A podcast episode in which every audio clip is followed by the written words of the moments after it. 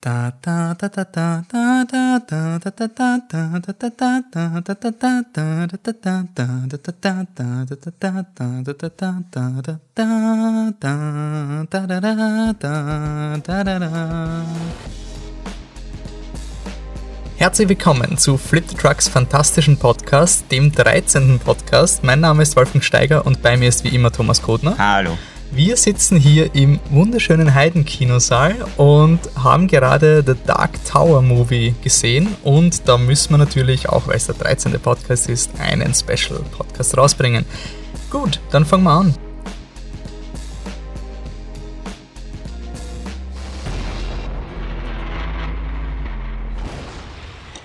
Okay, Tom, we, we've come this way.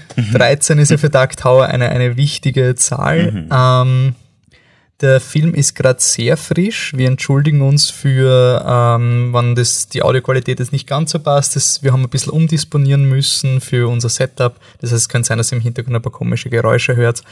Danke Unsere Umgebung schaut umso cooler aus. Freut ja. für uns. Danke auf jeden Fall ans Heidenkino, dass das möglich war, dass wir da aufnehmen dürfen. Äh, auch fettes Shoutout ans Heidenkino. Die haben schon vor zwei Monaten, also ich weiß nicht, wenn ihr schon mal in Wien wart und ihr geht ins Heidenkino, dann sind da immer so diese alten Film Buchstaben, die bei, bei der Stiege hängen. Und äh, da stehen dann immer irgendwie so Sprüche, die man nur versteht, wenn man den Film kennt. Und da ist schon vor zwei Monaten gestanden, in Black Flight Across the Desert and the Gunslinger Fallout. Also Heidenkino ist, ist unser Dark Tower Place, unser Portal in diese Welt. Okay, wir fangen nicht zu extrem an, wir haben jetzt den Film gesehen, wir haben uns darauf vorbereitet.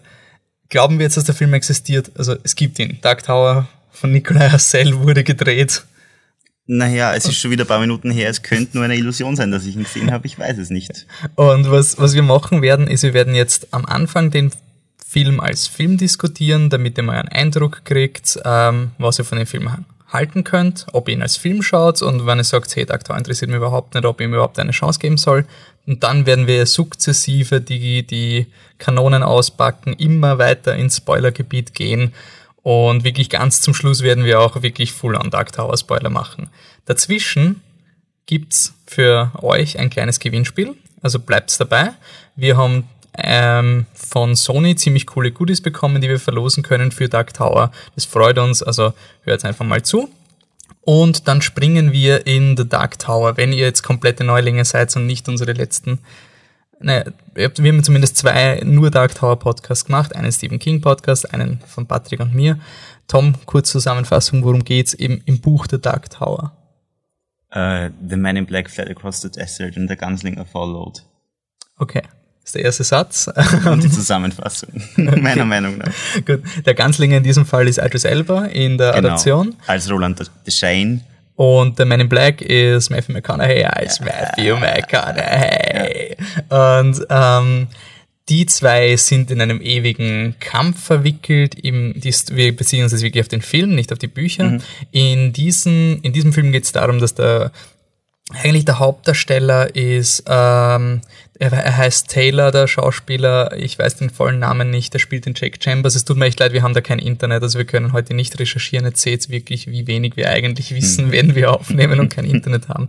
Ähm, der ist für uns, fürs Publikum der Proxy, es beginnt auch mit ihm und er wird, er startet in New York, hat merkwürdige Träume von diesem Man in Black und hat, ist ziemlich depri und irgendwann fängt er aber auch an, von einem Ganslinger zu träumen und projiziert seine Hoffnung auf diesen Ganslinger.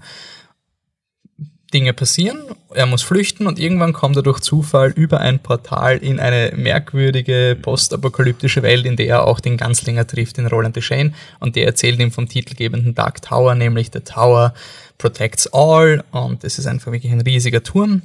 Um den schwirren alle Dimensionen, Welten, was man sich nur vorstellen kann. Und der Man in Black, der verwendet Kinder, um diesen Tower zu zerstören. Also er entführt Kinder und verwendet ihre also es wird im Film als Schein bezeichnet. Wenn man Shining mhm. gesehen hat, dann kennt man das Schein. Das wird verwendet, um den Turm zu zerstören. Und der Roland oder beziehungsweise der Jake will jetzt, dass der Man in Black gestoppt wird. Der mhm. Roland will eigentlich nur Rache. Und das ist die Story von The Dark Tower Movie. Roland will Rache, weil der Man in Black seinen Vater umgebracht hat. Mhm. Und äh, die eigentliche Motivation von Men in Black laut Roland ist ja die, dass wenn der Turm fällt, der Schutz über alle Universen quasi einbricht und von außen das Chaos eindringen kann. Und Roland hat das im Film gesagt, der Men in Black kann dann über eine Welt des, des Chaotischen und über die Dämonen und Monster, die dann eindringen, regieren tatsächlich. Das mhm. ist die angebliche Motivation von Men in Black. Ja. So, der Film ist da. Was, wie ist der Film? Hm. Äh, da ich ohne Erwartungen reingegangen bin, hat er mich nicht enttäuscht. Er hat mich auch nicht aus, also ich bin weder aus, aus wegen positivem Eindruck aus allen Wolken gefallen, noch wegen negativem. Es war ein netter Film. Ich habe mich zwischendurch sehr unterhalten gefühlt. Mit Dark Tower hat es, finde ich, nichts zu tun. Roland ist nicht Roland und Stephen King Feeling kam auch keins auf war ein interessanter Film. Ich frage mich, wie ihn Leute finden, die die Bücher gar nicht gelesen haben und die gar keinen Zugang zu dem Thema haben eigentlich. Das ist meine größte Frage eigentlich im Moment. Ich, mich würde es auch interessieren, wenn man merkt am Film schon, dass da einiges herumgeschnipselt mhm. wurde. Also ich habe interessanterweise gestern erst ein Telefonat gehabt, wo ich mir unterhalten habe über diese Texte, die am Anfang vom Film mhm. erscheinen. Und der Bernhard, mit dem ich telefoniert habe, gesagt, das ist eigentlich immer, wenn es ein Testscreening gibt und die Zuschauer verstehen nicht, worum es den Film geht, dann mhm. gibt es solche Texte. Und ja, so fängt der Film auch an und dann gibt es eine sehr merkwürdige Opening-Sequenz und dann geht es gleich mal um den Jake. Und ich ich weiß nicht, ich finde es wirklich interessant, weil der, der Ganzlinger selbst, der Roland, der das Buch eröffnet, um den es geht, der wird nicht mal erwähnt in den ersten zehn mhm. Minuten. Also es ist halt wirklich, und das habe ich sehr interessant gefunden, dass zuerst halt diese Darkness und Fire und Emo-Phase vom Jake ist, bevor er überhaupt einen, einen Funken Hoffnung in dieser Welt sieht. Ähm, ich glaube, ich war, ich meine, der Patrick, den, den seine Meinung will ich nicht spoilern, denn seine Kritik wird schriftlich online gehen und dann gibt's einen eigenen Podcast, wo auch hoffentlich mich und Anne dabei sind. Mich und Anne, wenn ihr das hört, schaut's der Dark Tower. Ähm, ich glaube trotzdem, ich bin von uns dreien wahrscheinlich am positivsten gewesen, weil ich, mhm. ich habe den Film eigentlich ganz okay gefunden, weil bei mir war er einfach so ein, ich bin davon ausgegangen, das ist ein komplettes Desaster.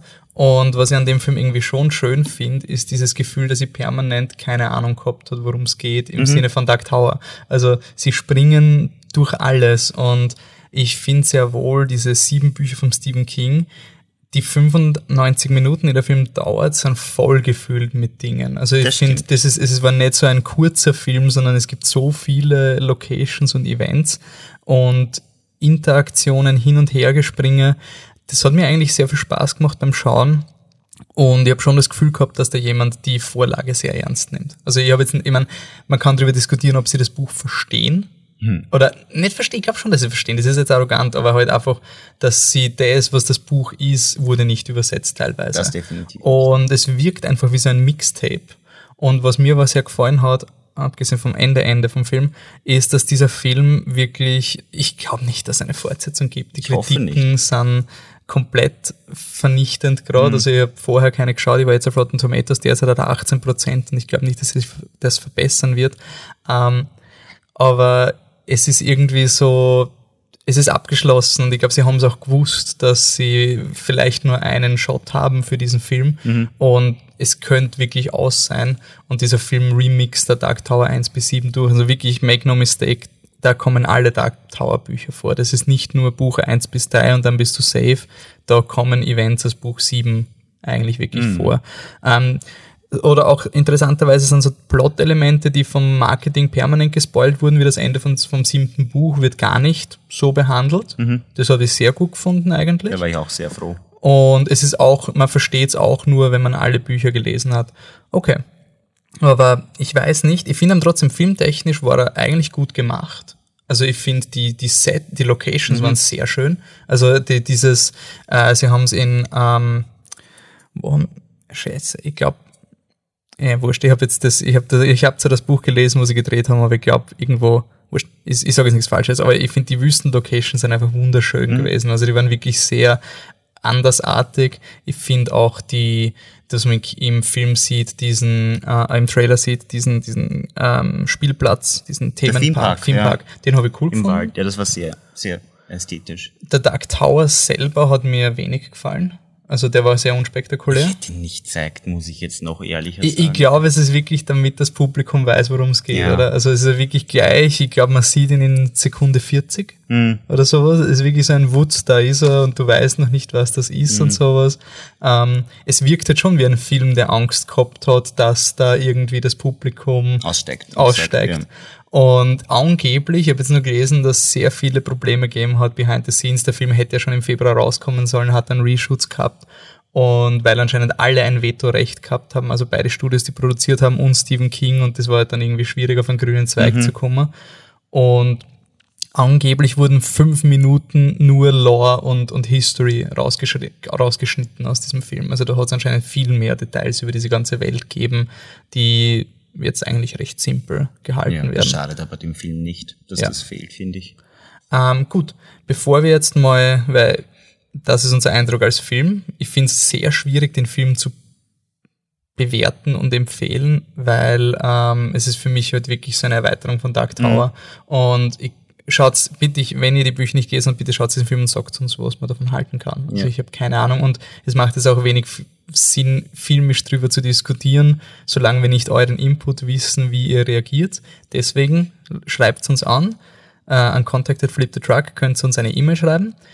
Schreibt uns, ob ihr die Bücher gelesen habt oder nicht und ob ihr den Film geschaut habt. ich meine, ihr könnt es auch so schreiben, das hält nicht ernst. Aber, und jetzt kommt das Coole, wir haben von Sony dreimal Schwarz bekommen. Schwarz ist das erste Buch von Dark Tower, The Gunslinger heißt es auf Englisch.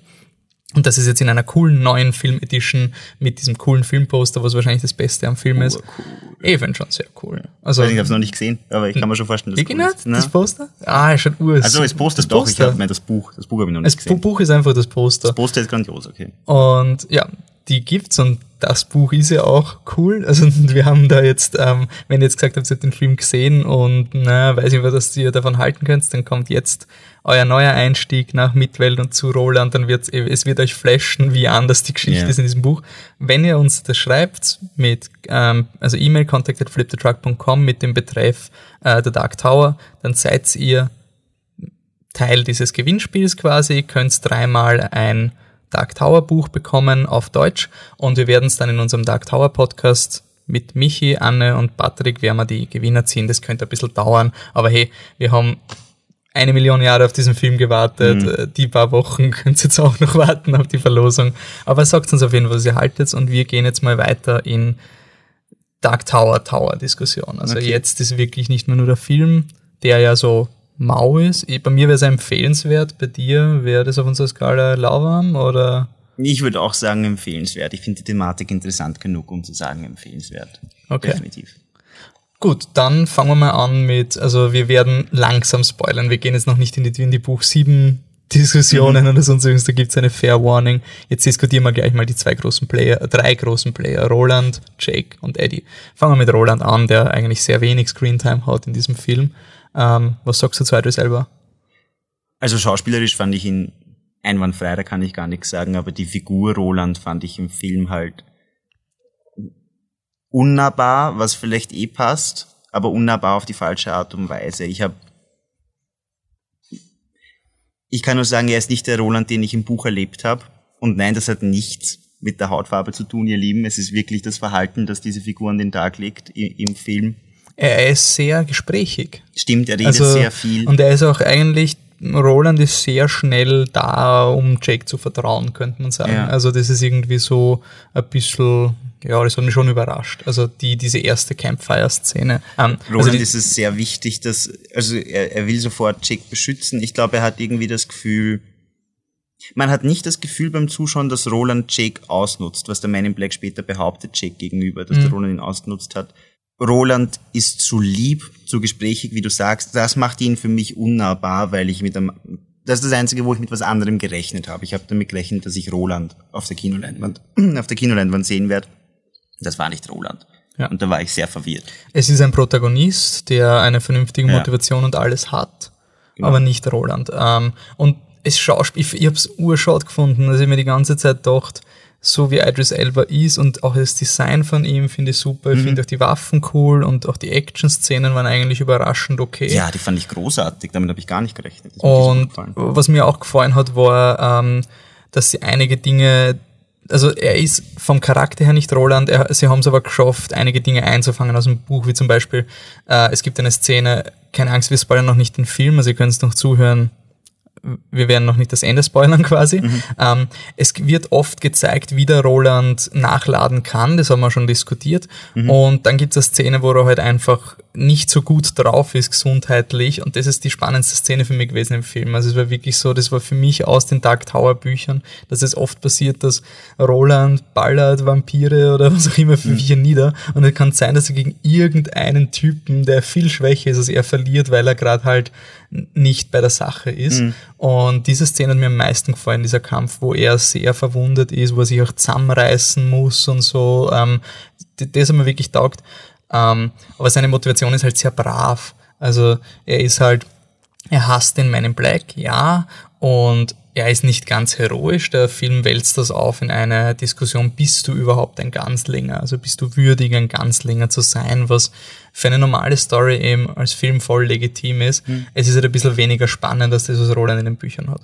Also, ja, er ist halt wütend auf den Man in Black, weil er seinen Vater getötet hat. Im Buch Roland hat doch eher selber Schuld an seinem Schicksal und das ist halt jetzt eher so recht reduziert auf das. Ähm, aber ja, gehen wir zum Mann in Schwarz, Matthew McConaughey. Mhm.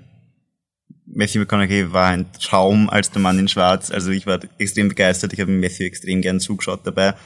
Ähm, die Figur war super böse, aber nicht auf eine, weder auf eine comichafte Art und Weise, finde ich, noch auf eine ähm, wie, wie sagst du immer, Mirch, Mirch, Mirch, Art Mirch, Mirch, Mirch, Mirch, ja. er, er war ein extrem interessanter Bösewicht für mich. Äh, ich habe seine Fähigkeiten nicht übertrieben gefunden. Er hat schon extreme Fähigkeiten. Also der kann wirklich viel, dieses Wesen. Aber ich, hab, ich fand, es hat urgut gepasst. Und es war, es war äh, ein Traum, ihm zuzuschauen. Ich finde, er hat auch sehr, sehr arge Szenen gehabt. Ja, also wirklich seine, Stand, seine Standardmethode, Leute zu bestrafen, ist, er gibt ihnen das Kommando Stop Breathing. Mhm. Und das ist total arg. Also ich habe es wirklich cool gefunden irgendwie. Ähm, ich finde, er hat schon ein bisschen was von, also der Film hat da ein bisschen gelitten unter diesem Marvel zugänglich machen, im Sinne von, wir sehen zu oft, was der Böse macht. Also wir sehen mhm. eigentlich in der allerersten Szene schon, bevor der Jake überhaupt vorgestellt wird, sehen wir schon den Mann in Schwarz, wie er mircht, mircht und das ist halt so, okay, wow, das geht ein bisschen sehr schnell, ein bisschen mhm. unspektakulär auf eine Art. Oftmals so Szenen, wo er halt hin und her geht und seine Evil-Dinge macht und jemanden trifft. Ähm, aber sie funktionieren öfter, als sie nicht funktionieren, deswegen habe ich es dann im Endeffekt cool gefunden. Aber er hat schon sehr viele Exposition-Szenen auch. Und ich habe es aber gemocht, dass das Ganze so unspektakulär gehandhabt wurde, weil es es hat das Ganze verständlicher gemacht für mich, dass das einfach nur ähm, ein, Böse, ein Bösewicht ist, der halt ein gewisses Ziel verfolgt, aber das Ganze eh nicht so ernst nimmt, weil er erstens schon weiß, dass er früher oder später gewinnen wird, oder glaubt zu wissen, er wird früher oder später gewinnen. Das fand ich sehr cool, dass er das denkt, so, dass er hundertprozentig überzeugt davon ist. Und ja, vieles an dem Film war so, hat die Welt mir zugänglicher gemacht, weil es einfach so unspektakulär dargestellt wurde, als würde ich halt jetzt auf die Straße gehen und da steht, weil nicht ein, ein, ein Schild. So in etwa sind da die technischen Objekte und so weiter introduced, äh, vorgestellt worden und genauso auch der Bösewicht und seine, seine Pläne. Er mhm. arbeitet halt dran. Fand ich cool. Ja. Ähm, dann noch der Jake aus quasi mhm. Hauptdarsteller. Äh, ist halt ich meine, Jake ist eine schwierige Figur auch in den Büchern. Er hat es aber gut gemacht, der junge Schauspieler. Also der Scha schauspielerisch finde ja. ich, war er nicht schlecht. Ich finde halt, er hat eine sehr basic Handlung. Ach so, also das meine ich. Mhm. Er hat, äh, ich meine, er hat auch eine sehr emotionale Szene für den Charakter, die er auch geschafft hat, wo er überrascht war, weil die wirklich schwierig war. Mhm. Ähm, was meine These ist, er hat einen Freund in diesem Film, mhm. mit dem er kaum interagiert und ich wirklich, ich wette alles drauf, dass das Reshoots waren. Ich habe auch das Art of the Dark Tower Buch vorher noch gelesen, habe mich gespoilert, damit ich jetzt ein bisschen so Background-Infos habe. Ich kann mich nicht erinnern, gelesen zu haben, dass er einen Freund hat. Mhm. Und ich glaube eher, dass es so Reshoots waren, so, der ist zu weird, der ist allein, er braucht irgendwie jemanden und er sitzt dann quasi in seinem Zimmer und der Freund sitzt auf seinem Bett, glaube ich, also weit genug entfernt, Boden, dass er nicht ich. im Frame quasi ist, wenn mhm. man den Jake sieht. Und es hat für mich so gewirkt, als hätte der Jake im Original quasi mit sich selbst gesprochen und dann schreiben sie den Typen rein, er tut ja wirklich nicht nichts. Er, er sagt ihm wieder, hallo Jake, ich bin da oder sonst mhm. irgendwas. Aber ja, ähm, Und sie haben die Jake-Rolle komplett verändert, muss man auch sagen. Also wenn ihr gerade in der Mitte von Buch 3 oder Buch 4 seid, dann ähm, und es ist aber sogar konsistent mit der Dark Tower Geschichte, finde ich sogar. Also ich meine nicht unbedingt, aber es gab immer so An Anleihen, dass der Jake. Ja, es ist nicht zu widersprüchlich, um nicht dazu zu passen, ja. das stimmt schon. Und also der Jake hat eben, was auch im Buch hat, so eine Art psionische Gaben oder sowas, nur dadurch, und das habe ich eigentlich recht clever gefunden vom Drehbuch, dass sie das zusammengelegt haben, dass sie einfach sagen, The Shining, okay, Shining mhm. und halt auch, dass das das ist, was der Mann in Schwarz macht und deswegen braucht er den Jake. Also es ist halt wirklich ein für mich ist das Drehbuch eigentlich wirklich sehr logisch gewesen, von wie du diese ganzen riesigen Events aus Dark Tower zu einer Geschichte zusammenwirfst. Das hätte ich nicht geglaubt, dass das alles so ineinander fließt. Auch diese ganzen Dixie Peak, was man da schon gesehen hat, wo ich mir gedacht habe, ob das zu viel Dark Tower Lore ist. Dixie Peak ist das, wo die Bösen sich treffen. Diese ganzen Orte haben für mich eine logische Existenzberechtigung im mhm. Film. Und das hätte ich nicht geglaubt. Ich habe es einfach wirklich nicht geglaubt, dass das alles so, von der Handlung her finde ich den Film eigentlich sehr logisch. Sehr und das ist ja, das vielleicht stimmt. wirklich das größte Lob an Dark Tower, also an diesem Film. Ähm, ich finde es ein bisschen schade, weil was, was bei mir jetzt sei, ist, er wird sicher eben, er wird, all, also die einen, ich glaube schon, dass er so all over the place ist, für Leute, die die Bücher nicht kennen, und die Buchleser werden sich darüber aufregen, dass er nicht das Buch ist. Mhm. Und das finde ich halt, ich verstehe es, aber ich finde trotzdem, dass es extrem lobenswert ist, was da gemacht wurde in diesem Film. Dass du so einen Remix von einer Buchreihe machst, die wüsst nicht, wo es das, ich meine, ja, vielleicht Shining, wo das Kubrick auch recht drauf geschissen hat, einen eigenen ja, Film. Ja, das war ein ganz anderer Zugang, die haben was ganz anderes gemacht. Sie haben da wirklich Figuren zusammengelegt, ähm, Tätigkeiten von anderen Figuren zusammengelegt, mhm. Events aus Buch 7 vorgezogen, damit du einen dritten Akt im Film hast, was immer das Problem war mit, wie würdest du einen Dark Tower Film für ein Publikum machen? Es gibt keinen dritten Akt im Buch, weil zwei mhm. Leute miteinander reden. Das war wieder, das finde ich eigentlich alles sehr lobenswert und deswegen bin ich dem Film, glaube ich, sehr positiv gestimmt, auch wenn er einige Schnitzer hat. Aber es, es hat zum Beispiel nie so den Moment gegeben, wo ich mir wirklich gedacht habe, oh mein Gott, was ist das für ein Schrott? Also so richtig so wutentbrannt, was, was wird da fabriziert oder sonst irgendwie. Es waren eher immer so melancholische, okay, das, was ich aus den Büchern wirklich mochte, einige Stimmungen sind nicht da. Mhm. Und mir würde es aber trotzdem interessieren, ob mich der Film interessieren würde, wenn ich die Bücher nicht gelesen hätte. Weil für mich ist einfach quasi so ein, ein Zusatzwerk jetzt. Es informiert Dark Tower jetzt mhm. mit neuen Infos. Ähm, Gibt es irgendeine Änderung vom Film, ähm, wie, wie, gesagt, außer du wirst es wirklich schon spoilern, ähm, gibt es irgendwas, was dir aufgefallen ist, was du positiv oder negativ gefunden hast noch, also wo du wirklich gesagt hast, das war kom komplett was anderes oder? Äh, ohne irgendwelche Spoiler kann ich auf jeden Fall sagen, dass mich gestört, noch mehr gestört hat, als ich erwartet habe, welche Rollen die Frauen in diesem Film ja, oh gespielt oh Gott. haben. Ja. Das war äh, nicht in Ordnung. Also das waren Damsels in Distress mhm. und eine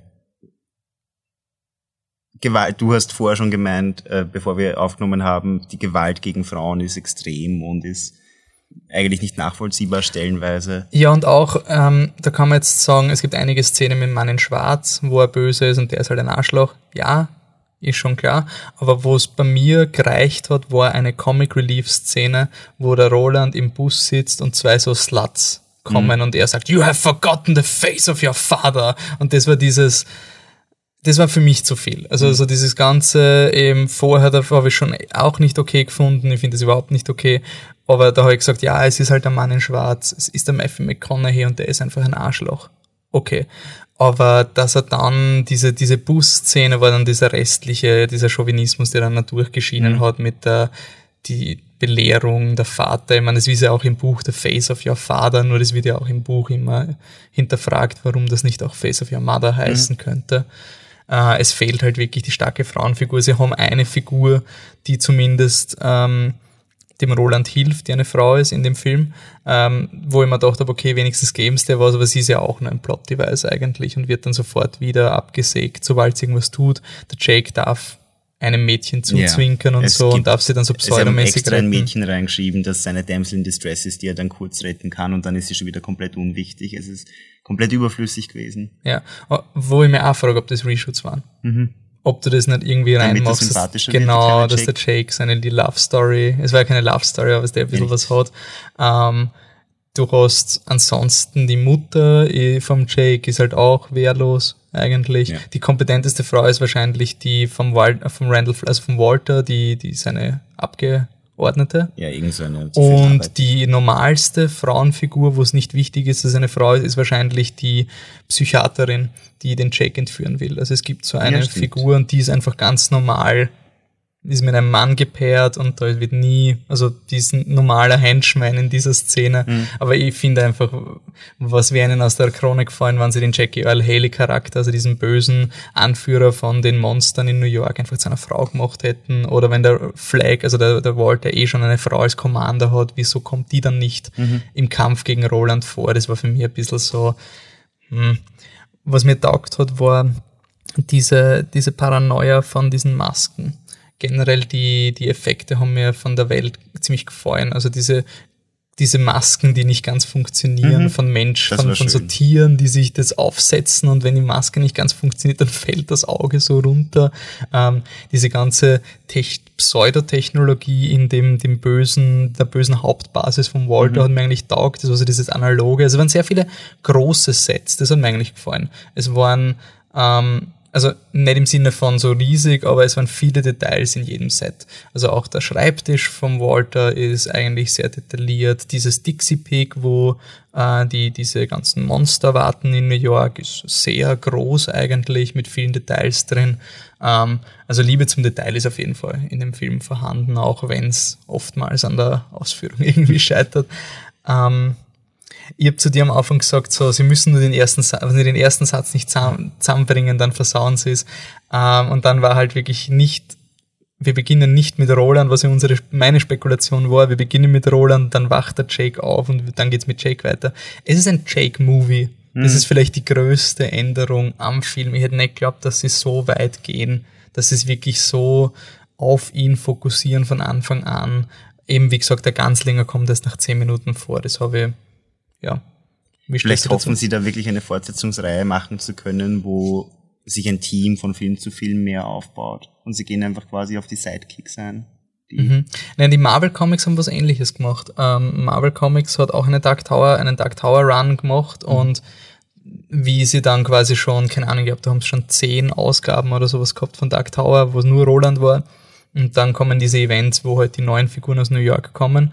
Und die haben sie als Neueinstieg für neue Leser einfach aus der Sicht von diesen Leuten gemacht. Also wirklich sehr viel Biografie in New York von diesen Figuren, bevor der Roland zu ihnen kommt. Vielleicht war das der Ansatz, ich meine, sie werden es eh nicht machen. Ich also glaub auch nicht. Das, ich glaube nicht, dass der Film so Wellen schlagen wird, dass man sagt, ja, da muss ein zweiter Teil noch irgendwie her. Insofern freut mich ja wirklich, dass der Film ein Ende hat. Also es ist wirklich so ein, es ist halt, ist vorbei. ein sehr klares Ende. Das hat mich auch überrascht, dass es ein so klares Ende ist. Ja, okay, dann gehen wir jetzt in Spoiler vom Film, Ja. oder? Also wir reden jetzt wirklich über alles, was im Film passiert. Wenn ihr ihn noch nicht gesehen habt, dann hört jetzt auf zu hören. Schreibt uns danach, wenn ihr den Film gesehen habt. Vergesst nicht auf unser Gewinnspiel, contact@flipthetruck.com und wir gehen jetzt in den Spoiler, also das Ende, oder? Gehen wir gleich zum Gehen wir zum Ende. Roland erschießt den Man in Black Ja, und der Kampf Jake. selber, was sagst du dazu? Puh.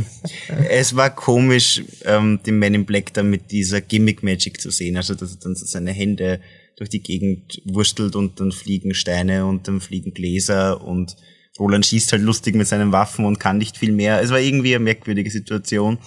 Ähm, es war, es hat sich nicht angefühlt wie ein Endbattle. Das hat mir eigentlich gefallen, dass es sich nicht so anfühlt. Mhm. Und das war halt eine Konfrontation zwischen einem sehr mächtigen Zauberer Er ist ein Zauberer ja, er ist ein Film. sehr also mächtiger ist- Sorcerer, sagen es die ganze Zeit. Ja. Und einem Revolverhelden halt. Ja, es war unspektakulär bis zum gewissen Grad. Es war bis zum gewissen Grad zu spektakulär, weil ich einfach so eine Magic auch nicht unbedingt so explizit sehen muss in dem, in einem Dark Tower Film. Es war eine Dumbledore-Voldemort-Konfrontation eigentlich. Ja. Ich meine, das Einzige, was ein bisschen gerettet hat, war halt, dass der Roland so analog war im Ja, Vergleich. Also, dass da, dass wirklich diese ganze Magic war eigentlich nur außer halt, dass er mit seinen Pistolen manchmal halt auch Geschosse von in Black pariert oder Mhm. so. Ähm, wegen Battle, ich weiß nicht, ob es in dieser, nein, es gibt in einer anderen Szene, und das hat mir sehr gefallen, es ist ein unnötiges Detail, aber der Roland blockt einmal mit seinem Revolver ein Messer, und das war für mich so, dass er den, den, den Revolver halt wirklich wie ein Schwert verwendet. Mhm. Also das wäre auch cool gefunden.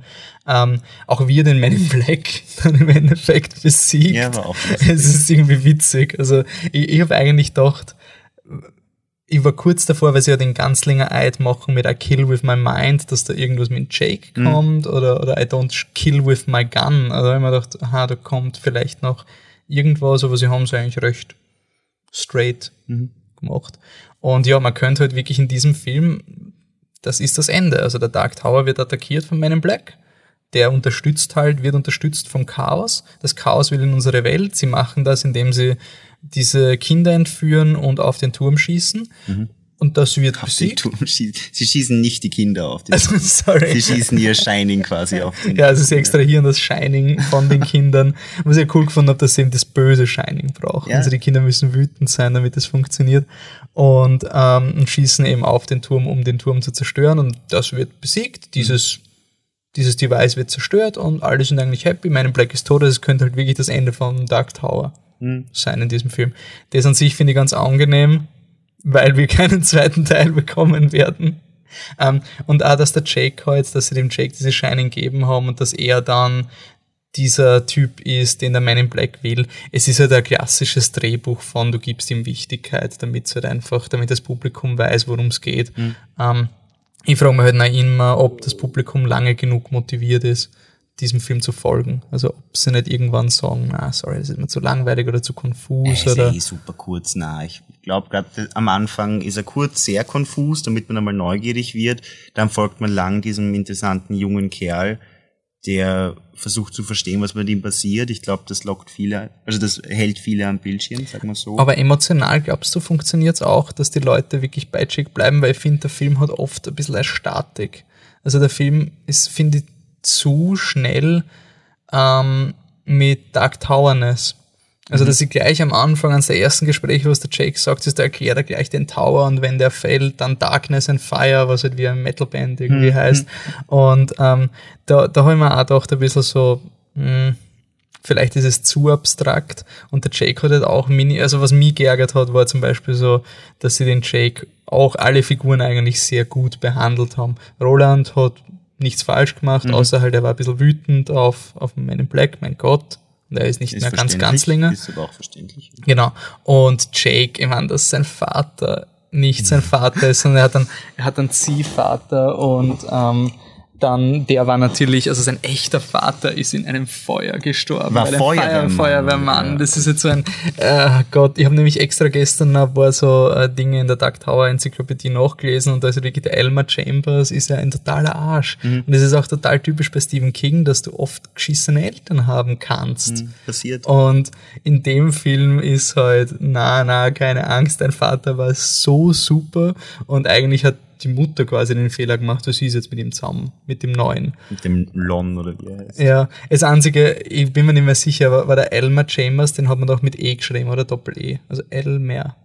Und in dem Film haben sie mit Elmar geschrieben. Bin mir nicht, Im Film auf jeden Fall mit A am Schluss. Ich die, weiß auch nicht mehr genau. Und ich fände es urcool, wenn es A-Absicht wäre. Also wenn es wirklich so, das ist ein anderer. Aber halt wirklich dieses, das war für mich auch zum Eingewöhnen an Dark Tower sehr schwierig, weil es halt einfach so anders ist, weil der Jake halt so normal ist, eigentlich hat er ein paar Träume, mhm. er darf jemanden niederhauen in der Schule, um zu zeigen, dass er sehr dark ist, aber mein Gott.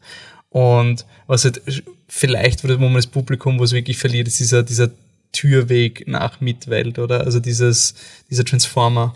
Der, den fand ich aber so cool, eben deshalb, weil er aus dem Nichts irgendwie kam, wenn du nur in Film jetzt schaust und keine Ahnung von irgendwas hast. Da geht in dieses alte Haus, der Jake, steht All Hail the Crimson King, gehen sie überhaupt nicht aus und dafür fängt der Maschine an zu sprechen. Hello, hello, Passenger.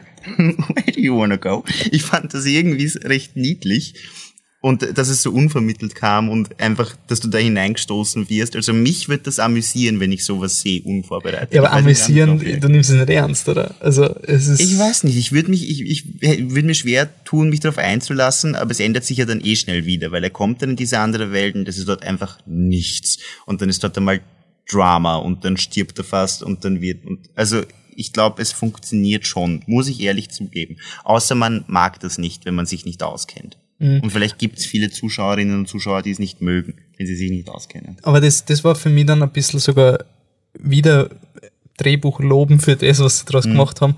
Äh, sie haben ja wirklich eine logische Verbindung zwischen diesem Doorway Demon und dem Jake auch gemacht, irgendwie, dass er dadurch sein Shining das erste Mal mhm.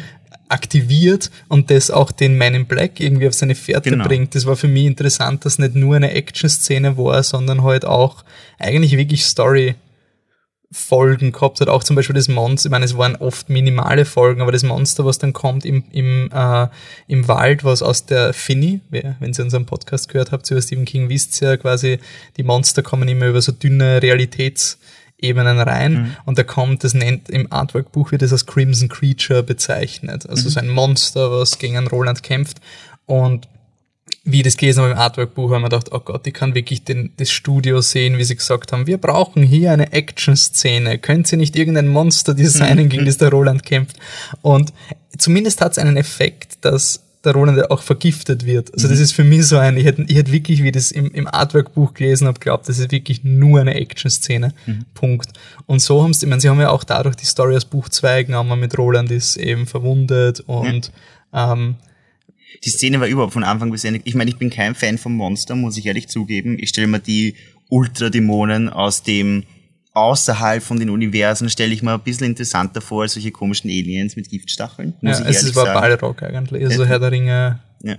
Aber die Szene war insofern cool, finde ich, von Anfang bis Ende, weil ähm, Jake sofort zum Revolver rennt und auf die Idee kommt, das Monster selbst zu erschießen, was mhm. Roland, Roland dann auch lobt, was für mich irgendwie zeigt, okay, dieser Jake, der der hat eben das Zeug zum Ganzlinger theoretisch in irgendeiner Form. Mhm. Der Jake tut sich sehr gut im Flüchten vor dem Monster, was ich auch nicht schlecht finde. Ich mag, dass er irgendwelche Fähigkeiten hat und dass gutes Flüchten dazugehört irgendwie. Finde ich das interessant an seiner Figur.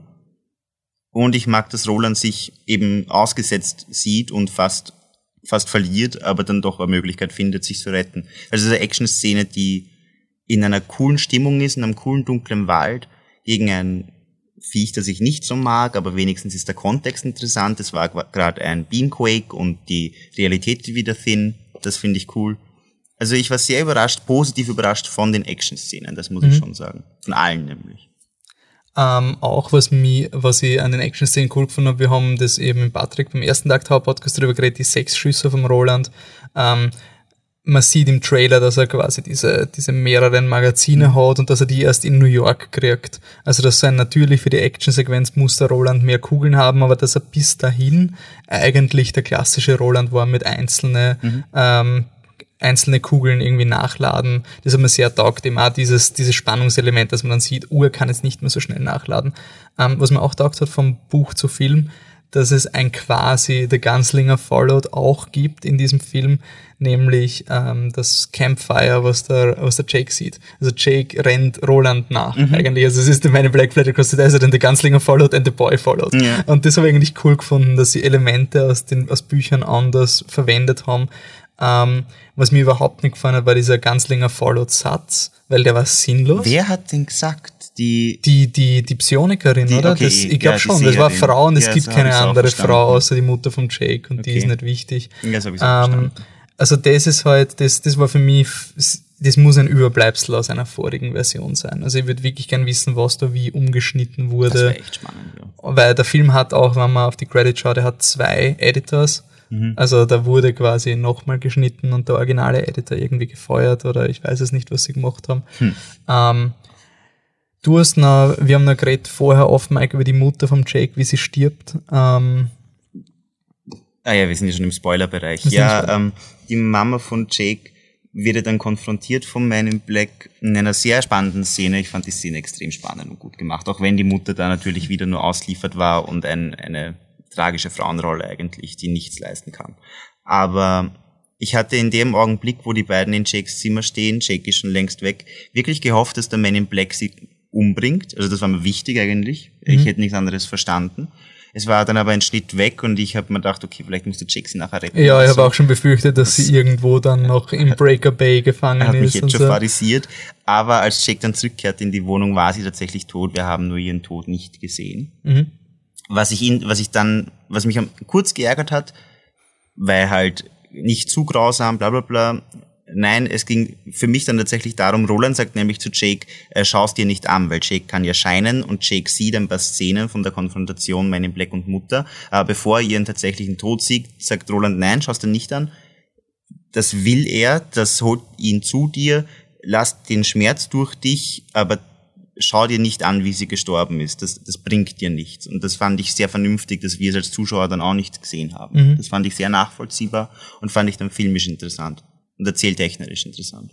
Okay. Ja. Ähm, so, dann bewegen wir uns langsam im Buch-Spoiler. Mhm. Ähm, Dinge, die aus den Büchern, noch nicht das Finale natürlich, das Mhm. kommt dann noch eine extra Warnung, aber Extra, extra, extra, extra warm. wenn wir ein bisschen so quasi Reference äh, Calling machen, was uns aufgefallen ist, also welche Dinge aus welchem Buch irgendwie vorkommen, sind kurz zu einstimmen. Gar nicht oder? so viel. Ich muss ehrlich sagen, ich war so abgelenkt von den ganzen References zu anderen Stephen King Novels, dass ich mich gar nicht auf Dark Da- Tower konzentrieren Ah, ich habe mich gesagt, über 1408. Ja, zum Das, das Beispiel. eine Portal, die, die Nummer, was war das für ein Portal? Das war von den, von den Moneys, oder? Wo sie da Genau, das New war von dem fliegen. Village zu, nach New York. Ja. Und umgekehrt. Also Und dass das 1408 ist, habe ich schon sehr cool gefunden. dann Ähm, der Theme Park heißt Pennywise, habe ich gesehen. ja, es, es ist sogar eine Statue mit, mit den äh, Luftballons gewesen. Echt, das habe ich gar nicht Ah, ist nicht das Also, wenn der. Jake vor Pennywise steht, sieht man rechts eine Hand, die aus dem Boden ragt, die drei Luftballone hält. Also, das war für mich so, ah, ich freue mich auf S, also auf den Film. Das wird cool. Ähm, Das Hotel aus Shining, also das Shining war sowieso, aber das Hotel tatsächlich war aber ich hätte nicht geglaubt, dass sie Shining so reinbringen. Also, wir haben ja im Podcast drüber Idee, geredet, dieses, ja, na, Shining, das geben sie nur rein, weil es das bekannteste ist. Aber ich frage mich auch, wie das, wie das äh, logistisch von den Rechten möglich ist. Ich weiß gar nicht, welcher Studio Shining gemacht hat, aber ob du einfach bei Stephen King immer das Anrecht auf alles hast, wenn du naja, haben Film die ein. Copyright auf den Begriff des Shine? Nein, ich glaube eben nicht. Also vielleicht, also bei den Simpsons haben sie den Witz gemacht, dass es Shinning heißt, Ah, ja. Dass sie nicht Shining sagen dürfen. Aber nein, natürlich nicht. Aber das, aber das Hotel meine ich. Oder haben sie einfach Ah.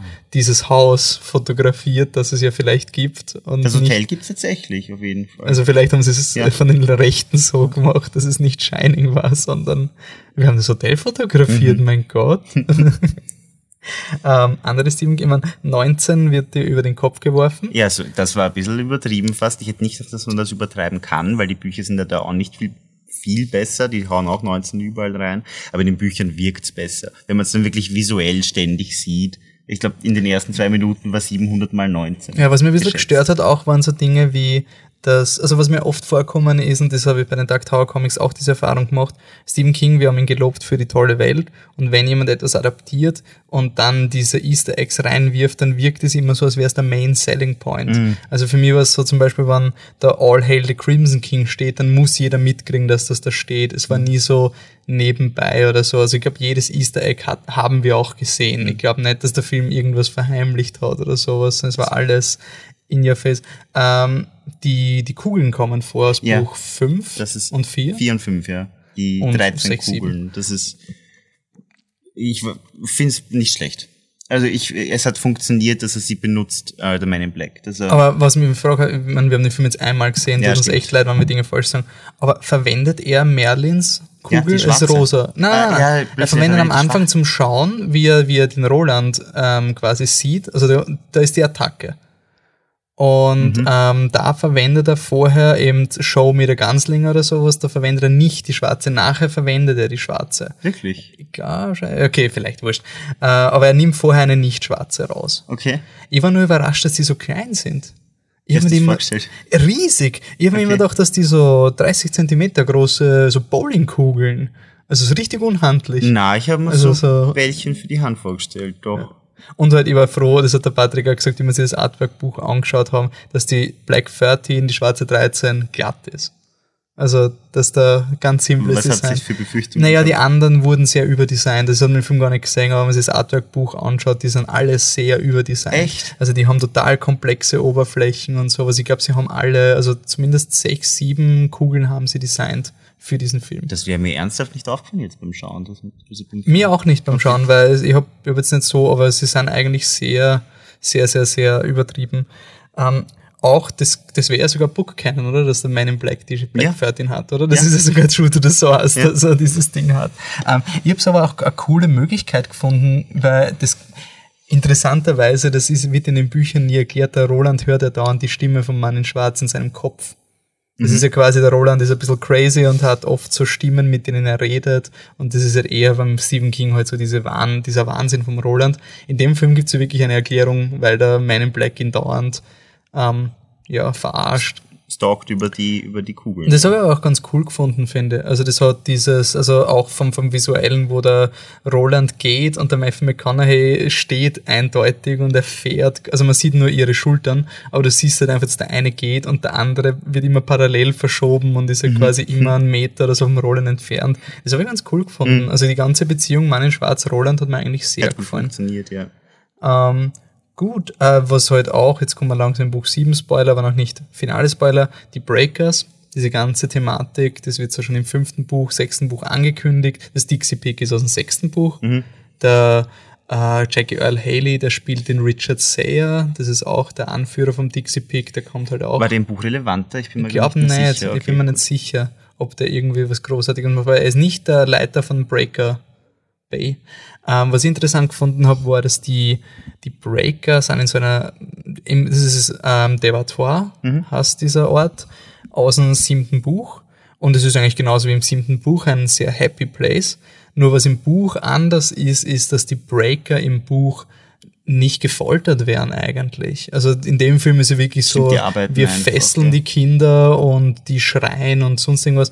Und im Buch ist es eigentlich viel nuancierter, weil die Breaker nicht Absicht, also sie Die wissen, wissen nicht, was sie tun. ich meine, sie wissen sie, ein paar wissen es dann schon und machen es trotzdem. Okay. Aber es sind eigentlich Leute, die von der Gesellschaft verachtet wurden, Mhm. die extrem, halt, es, es wird nicht Schein genannt in den Büchern, aber halt sowas haben. Und die sitzen einfach in einer Bibliothek und lesen und strengen quasi ihr Gehirn an. Und durch diese Anstrengungen wird psionische Energie frei. Und was mir so gefallen hat im Buch, Buch 7 ist, dass du halt diese bösen Breaker, die da den Turm zerstören, die sind halt normalerweise die ärgsten, widerwärtigen Monster. Und in dem Film sind es halt Leute, die halt einen Job haben, einfach wirklich so, ja, ich habe halt nichts anderes zu tun und, und ich mache das halt. In dem Film ist halt quasi die böse Version davon. Also es ist quasi alles schön für die Kinder. Es sind auch keine Erwachsenen. Die Breaker sind im Buch großteils erwachsen. In dem Film sind es alles talentierte Kinder eigentlich. Talentierte oder halt einfach nur welche mit Schein. Und das ist halt auch sowas, was, wo sie Dinge zusammengelegt haben, weil ich glaube, im Buch 5 wird ja auch erzählt, also Genau. die, die, kind, die psionischen Kinder, die werden irgendwie, okay, jetzt sind wir in Stephen King-Gebiet, wenn ihr jetzt noch zuhört, dann wundert euch eh nicht mehr, aber die werden ja verarbeitet zu, zu Pillen. Also ihre psionische Energie wird irgendwie für so äh, Pillen verwendet und die essen die Breaker dann und das pusht ihre psionische Energie halt noch mehr. Und in dem Film haben sie es einfach zusammengekriegt. Also dieses Entführen von den Kindern ist Sandy Breaker gibt's auch das ähm, den Stephen King Roman Black House, den er mit Peter Straub geschrieben hat.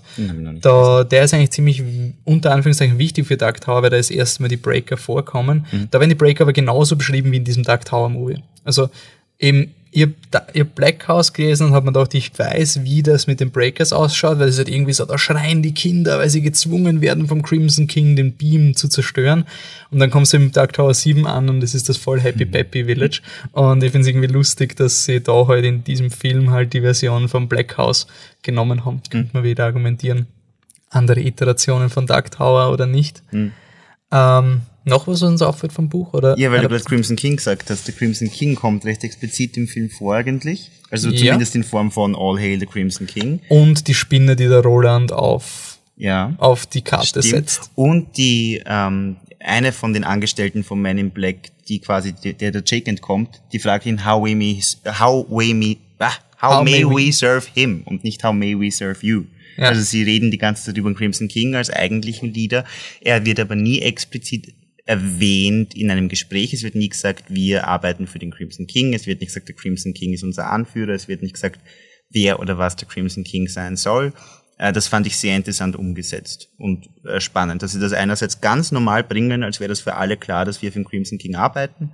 Andererseits wird es nie wirklich erklärt. Das fand ich cool. Das fand ich typisch King eigentlich. Ja, und äh, wenn uns King 1 gelernt hat, ist dann, je mehr du vom Crimson King veröffentlichst, umso schwächer wird's, oder? Mhm. Also ich glaube, es war eine gute Entscheidung, ihn einfach aus dieses gesichtslos. Ich habe auch diese, dieses Crimson Beast und so, ich habe das ja ganz interessant gefunden, dass es halt wirklich, also in dieser Version von Dark Tower ist ja wirklich immer, es gibt immer das Außerhalb, aber da ist halt wirklich wie so eine Scheibe Mhm. und alles von außen kommt rein, also will reinkommen und ähm, ich habe es interessant gefunden, dass sie es halt wirklich so auf apokalyptisch gemacht haben, dass Jakes Welt ja wirklich, da sind überall Erdbeben, weil der Beam schon so zerstört ist, auch gegen Ende und so. Genau, Crimson Wolken kommen und Ja. das war halt Hollywood-mäßig, eh klar. Aber es macht, ich hätte, was ich richtig cool gefunden hätte, wäre, wenn, es ist halt Keystone Earth, das sagen sie auch. Und Keystone Earth ist ja die, die Welt, in der auch Stephen King Mhm. lebt.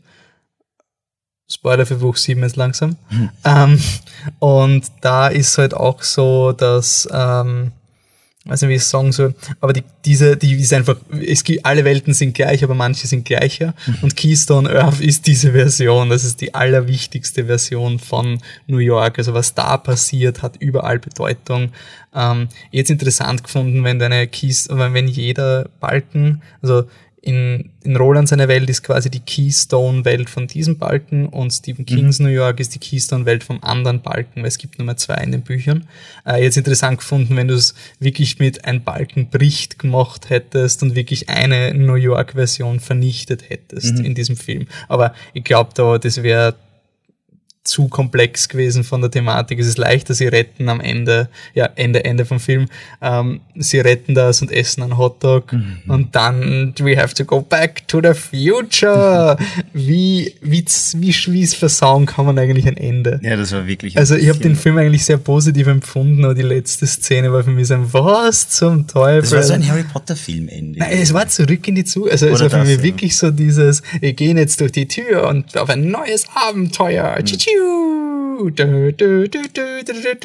Da kam echt nichts drüber, was das eigentlich, was Roland Jake eigentlich auch damit antun könnte, dass er jetzt sagt, du bist jetzt ein Ganzlinger mit mir. Ja, es ist voll cool, gell? Es Ja. ist irgendwie so. Ah. Ich krieg Kanonen in die Hand gedrückt. Nein, das war äh, sehr eigenartig.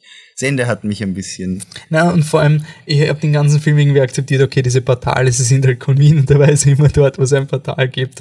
Okay. Ich mein, ich habe den Film aus Buchnerd schon angerechnet, dass sie gesagt haben, die Distanz nach Devatoire ist zu weit. Ja. Also das nicht wirklich gehen. so ein, das, das war cool. Also ja, das war wirklich Book Canon approved fast schon. Und halt auch das mit den Portalen, dass die Money ein Portal nach New York öffnet, dass im Dixie Peak du nach Endworld kommst, das ist ja alles echt. Hm? Unter Anführungszeichen.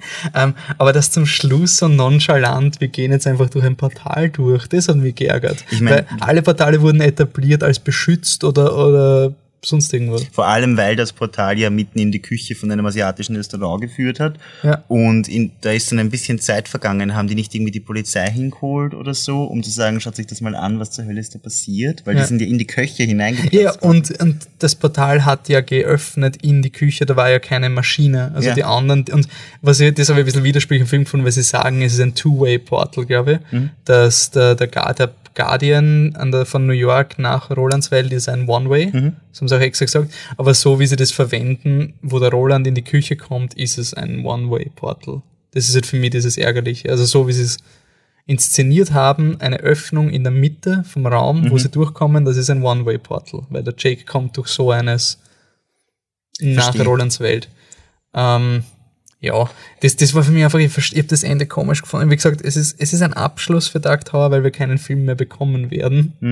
Aber es war zu happy peppy. Also ich hätte ich mein, ich habe es ein bisschen on the nose gefunden. Man hört auch die, die Radiomoderatoren so, Some people think it's over, but the worst is yet to, may yet be to come. Also die Radio-Voice-Over sagt dir quasi, es kommt ein Dark Tower 2-Film. Das war für mich so, ja.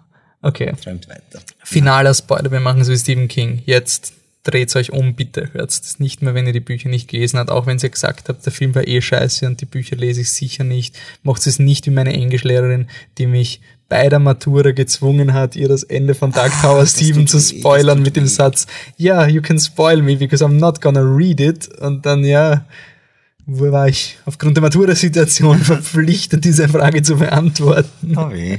Äh, macht das bitte nicht. Bitte dreht jetzt ab, denkt an unser Gewinnspiel und sagt uns, was ihr vom Film haltet. Das ist echt, es wäre zu schade. Bitte, weg. Auch wenn ihr die Bücher nicht lest. Ja, ihr, weg. ihr wollt es dann gar euch. nicht wissen. Das Wirklich. ist weg. Weg. Ich glaube, sie sind immer noch da. Letzte Chance, na komm Wirklich. bitte. Reden wir einfach drüber. Okay. Ähm, wirklich, jetzt Ende von David Auer, letzte Warnung. Kannst nicht sagen, wir haben nicht gewonnen. Äh, es ist eine Fortsetzung. Wurde ist- ja oftmals gesagt, in so ziemlich jedem Promotion-Material, das ist der Loop von, von äh, Roland, der finale Loop. Kann man so sehen oder war das nur eine fingierte Erklärung? Haben, haben Sie gesagt, das ist der finale Loop oder haben Sie gesagt, das ist ein, der, der fortgesetzte Loop, also der nächste? Je, je nach? Zitat. Also sie haben gesagt, auf jeden Fall Fortsetzung und manchmal haben sie das finalen Loop inszeniert, damit es natürlich wichtiger klingt. Okay. Aber wenn man Roland hat das Horn, aber was ich cool gefunden habe, es wird nicht mal betont. Mhm. Also man sieht, wenn man weiß, dass er es hat, sieht man in seinem Rucksack das Horn. Ansonsten würdest du nie sehen, dass der ein Horn trägt. Mhm. Also das habe ich ganz cool gefunden. Ähm, ich meine, so könnte man argumentieren, dass diese Leute, dass jetzt alles perfekt ist. Mhm. Weil es ist quasi der Epilog von Dark Tower. Jetzt hat der Roland eh alles richtig gemacht. Er hat eigentlich nur mehr minimale Charakterkonflikte. Mhm. Und ähm, Es ist halt dann die uninteressanteste Version von Dark Tower, die es geben kann. Damit Ja. muss rechnen quasi. Ähm, Darf man das Fanfiction-Wort in den Raum stellen? Oder? Ja, es war eine Fanfiction, ja wirklich. Also oder? es ist, was nicht, weil es ist schon so, in dieser Version Roland macht alles richtig. Ich meine, er ist ein bisschen wütend auf den Mann in Schwarz, aber ich meine, interessanterweise auch, äh, das war, ich schätze mal, dass es Jericho Hill war, die Schlacht, die man nicht gesehen hat. Am Anfang. Ja, übrigens, die, die, die Eisschlacht hat. Ja, man ja, nicht es gesehen im. Film. Das ist mir auch aufgefallen. Super, dass wir darüber spekuliert haben. Ähm, Rolands Vater ist bei Jericho Hill nicht mehr am Leben gewesen. Deswegen war für mich auch so dieses, sie haben eigentlich auch die, die Biografie von Roland geändert. Und ich habe immer diese These gehabt, dass er mit jedem Loop, den er macht, ändert sich die Vergangenheit ein bisschen, weil in dem Loop, den man im Buch liest, ähm, ist eigentlich der einzige Unterschied, dass er das Horn nimmt. Das ist drei Sekunden Unterschied. Und während das oft genug iteriert, vielleicht wird quasi seine Vergangenheit immer positiver. Dass er quasi, dann sein Vater ist nicht irgendwie, was, wie stirbt der Stephen Deschaine im Buch? Er wird, äh, er wird doch betrogen. Es wird im Buch nie explizit gesagt und im Comic wird er irgendwie verraten von irgendeinem Typen. Aber er wird durch einen Hinterhalt wird er getötet, glaube ich. Ja, aber nicht vom Man in Black, oder? Das Nein, ich glaube, es das Man in Black fingiert, so, aber, aber so, und dass man es vielleicht so sieht, dass das jetzt in dieser Version ist der Vater vom Roland mit ihm Seite an Seite quasi gestorben. Ähm, er tötet Jake nicht mehr. Mhm. Er Das fand ich so schade. Ja. Es war auch wie ich, das war, und vielleicht bin ich deswegen nicht so enttäuscht vom Film, weil ich mich damit schon abgefunden habe, wie ich das Artwork-Buch gelesen habe und sie gesagt haben, ja, Roland hat keinen Purpose mehr und bis er den Jake trifft und so. Und ich mir gedacht, okay, gut, dann bring den sicher nicht um. Ähm, ich habe es eigentlich gehofft, dass sie es über den Jake machen, damit die Enttäuschung durch Rolands Mord noch schlimmer ist quasi. Also wenn Jake ihn anhimmelt und Roland dann umbringt. Aber ich schätze mal, wenn sie jetzt schon ein Problem gehabt haben mit einer Target Audience, vielleicht ist es wirklich nicht möglich, Dark Tower irgendwie aufzu... Ich, ich weiß, oder Serie? Naja, aber die Leute stehen ja auf dieses Kind, das sich opfert. Ich meine, schau dir Harry Potter an, die Leute glauben bis heute, er ist ein großer Held, weil er sich am Schluss entschieden hat, sich von Voldemort umbringen zu lassen. Wenn wirklich Jake am Schluss in dieser Szene nur noch, wenn die Welt nur noch gerettet hätte werden können, wenn Jake stirbt, weil sie ihm die, gerade diese Schein Ah, das wär geil gewesen. Ja, und Roland Jake erschießen muss. Den Leuten, die Leuten hätten, hätten bläht, aber es hätte ihnen taugt. Und es wäre halt nicht der Roland gewesen, der selbst entscheidet, damit es den Leuten gefällt. Aber ich hätte trotzdem einen Roland cooler gefunden, der einen Jake umbringen muss, um den Dark Tower zu beschützen quasi. Mhm. Hätte ich insgesamt cooler gefunden, egal wie sie es hinkriegen. Und vor allem, es war echt schon, ich habe wirklich kurz geglaubt, es passiert, als der Roland sagt, I don't kill with my hand, I kill with my Heart. I don't kill with my gun, I kill with my heart. Äh, sein Herz, er muss sich jetzt entscheiden, bringt den Man in Black aus Vengeance um oder rettet den Dark Tower, indem er am Man in Black vorbei an, auf den Jake schießt. Ich habe echt gedacht, das ist diese Szene. Umso enttäuschter war ich, als sie es nicht Ja, war das und sie dann schade. Hotdog essend durchs Portal gerannt sind. Bitte. Ja, das war, das war alles sehr convenient. Ich hab's Ja. auch, ähm, womit ich auch noch sehr Schwierigkeiten habe, ist dieses riesige Konzept vom Dark Tower irgendwie äh, zusammenzufassen auf eine Kanone, die schießt. Das ist halt irgendwie noch etwas, mit dem ich extrem scheitere. Und ähm, ja, das. Ich meine, andererseits, wenn ich an Stephen King, wenn ich an die Bücher denke, es ist ja auch, Stephen King weiß ja auch nicht wirklich, wie er diese faszinierenden, komplexen Konzepte dann ähm, runterbrechen soll auf was, angre auf, auf was Fassbares, das man beschreiben kann. Er schafft es ja auch nie wirklich so, dass es wirklich gut ist. Also es ist super, weil Stephen King ist und weil man ihm viel verzeiht. Aber ich fand diese Kanone, die befeuert wird durch äh, Kinderschein und Kinderhass und Kinderwut und Kindertrauer, fand ich irgendwie noch äh, es war ein guter Ansatz. Es mhm. hat insgesamt hat's komisch ausgeschaut, aber dieser Strahl ich hat sogar noch was Gruseliges gehabt, weil er wie die Schreie von den Kindern gelungen hat. Ich, ich finde auch die, die Idee, was am Anfang vom, vom Film gestanden ist, a kid can destroy the tower, mhm. das habe ich eigentlich, das ist ein bisschen so David und Goliath oder mhm. so das Allergrößte und das Allerkleinste mhm. ineinander. Ähm, ja, keine Rose außer auf einem Graffiti. Ja. Das war das Einzige, wo man sie gesehen hat. Ähm, die Ted Corporation außerdem hat auch eine Rose im im Logo. Auf einer Schildkröte, oder? Also Schildkröte und Logo ist T war, glaube ich. Ted, dann war die Rose und Corporation und davor war die Turtle, ja, vor Ted. Keine Turtle in dem Film, oder? Keine Guardians of the Beam oder so. Ja, stimmt. Die, die Beams Aber das finde ich okay, dass da nicht zu sehr drauf eingegangen sind. Ja. Das wäre das wär doch übertrieben gewesen, Entschuldigung. Also wenn, wenn schon den, wenn den Zuschauern nicht mal zutrauen, dass sie verstehen, ähm, na, eigentlich haben sie ihnen eh viel zutraut. Ich war überrascht, wie, wie viel Dark Towerness in dem Film ja. irgendwie drin war.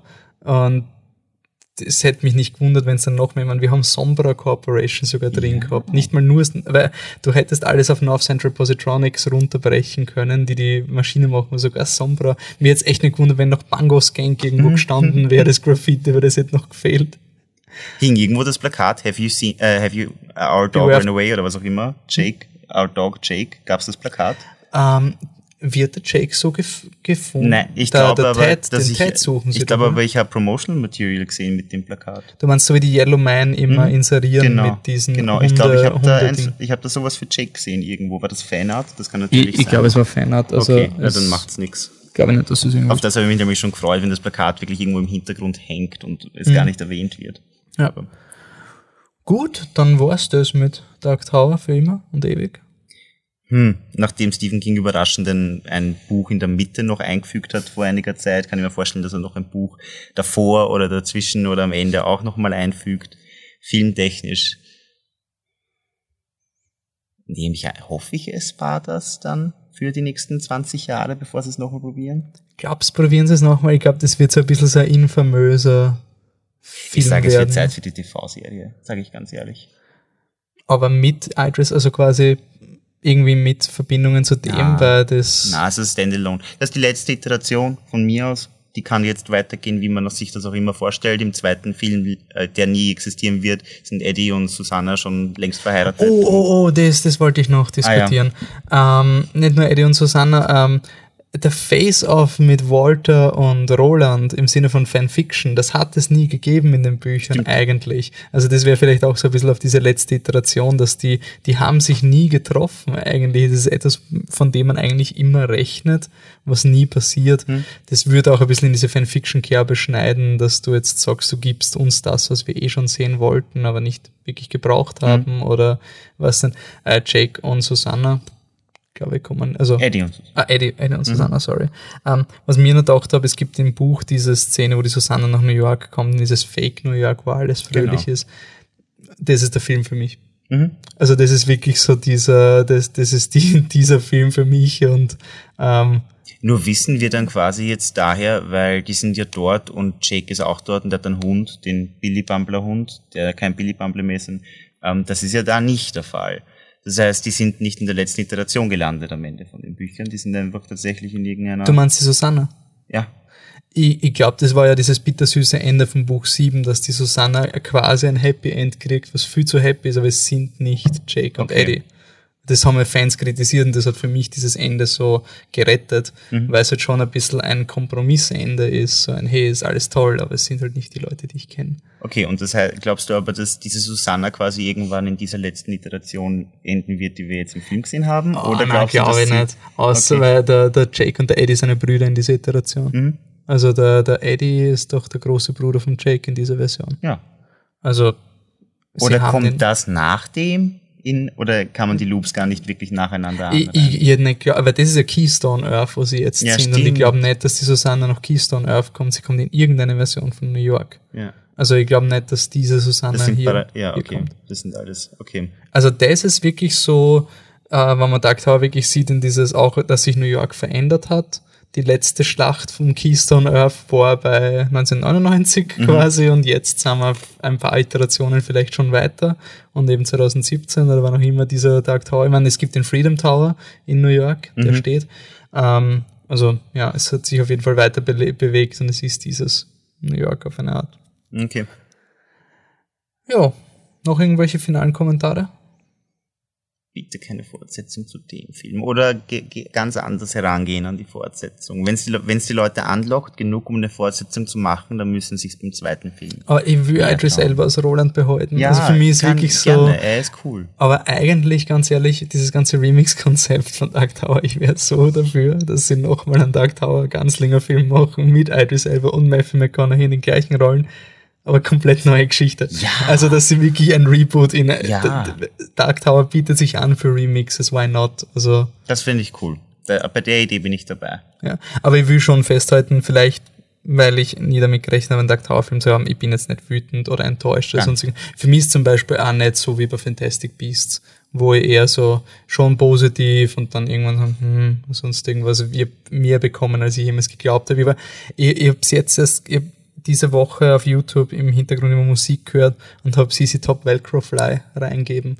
Und das war ja dieser Song aus Dark Tower 3, der einen Weltkrieg auslöst. Und das war für mich so ein, oh mein Gott, das ist so surreal, weil früher hast an jedem fitzlichen Comic dich geklammert, nur um einen Einblick in Rolands Welt zu bekommen. Jetzt kriegen wir das, insofern will ich mich nicht beschweren. Okay, dann sage ich danke fürs Zuhören. Ähm, Tom, was ist unser nächstes Projekt? Dark Tower ist ja jetzt vorbei. Unser nächstes Projekt, haben wir das schon vereinbart, was unser nächstes Nein, Projekt wir haben, ich würde sagen, wir stellen ein paar Dinge in den Raum, oder? In den Kinosaal, in dem wir gerade sitzen. Ja, voll. Naja, jetzt äh, Halloween ist ja bald da. Für Halloween haben wir ein paar Ideen, nicht wahr? Ja, also Saw gibt's Genau. mit Saw 8. Jigsaw heißt der Film. Ah ja, der heißt ja Jigsaw. Wa- Warum heißt er nicht Saw 8? Wird das eine Fortsetzung? Weil man geniert sich vor der Okay, Zahl. alles Also klar. wie immer. Okay, okay, okay. Ähm, bis dahin müssen wir auf jeden Fall bei Fantastic Beasts am Ball bleiben. Gibt es da schon Neuigkeiten? Ja, es gibt ein paar so Story News oder sowas. Okay. Also es gibt so eine Synopsis von Fantastic Beasts, wo halt 70 Millionen Figuren schon erwähnt wurden und sonst irgendwas. Also da, da könnte man auf jeden Fall noch so einen Catcher-Podcast machen. Aber dann ist die Frage, wann machen wir The Shining? Wir haben ja eigentlich mehr oder weniger versprochen, wir machen einen eigenen Podcast für The Shining. Das Problem ist aber auch, S kommt raus. Über S müssen wir selbstverständlich September, reden. Ende September ist das Slash Film Festival, da wird er in Österreich als erstes laufen. Okay. Also ich weiß nicht, ob sie mit Jigsaw und, und S noch irgendwie Shining dazwischen Hm. Ja. ausgeht oder ob man Shining verlegt. Außerdem schulden wir ihnen nicht noch Heroines oder? Ja, eigentlich schon. Ja, das müssen wir auch noch aufnehmen. Ja. Da sind wir Ähm, bei Stephen King, also zumindest bei dem Film jetzt in der falschen Adresse auf jeden Fall.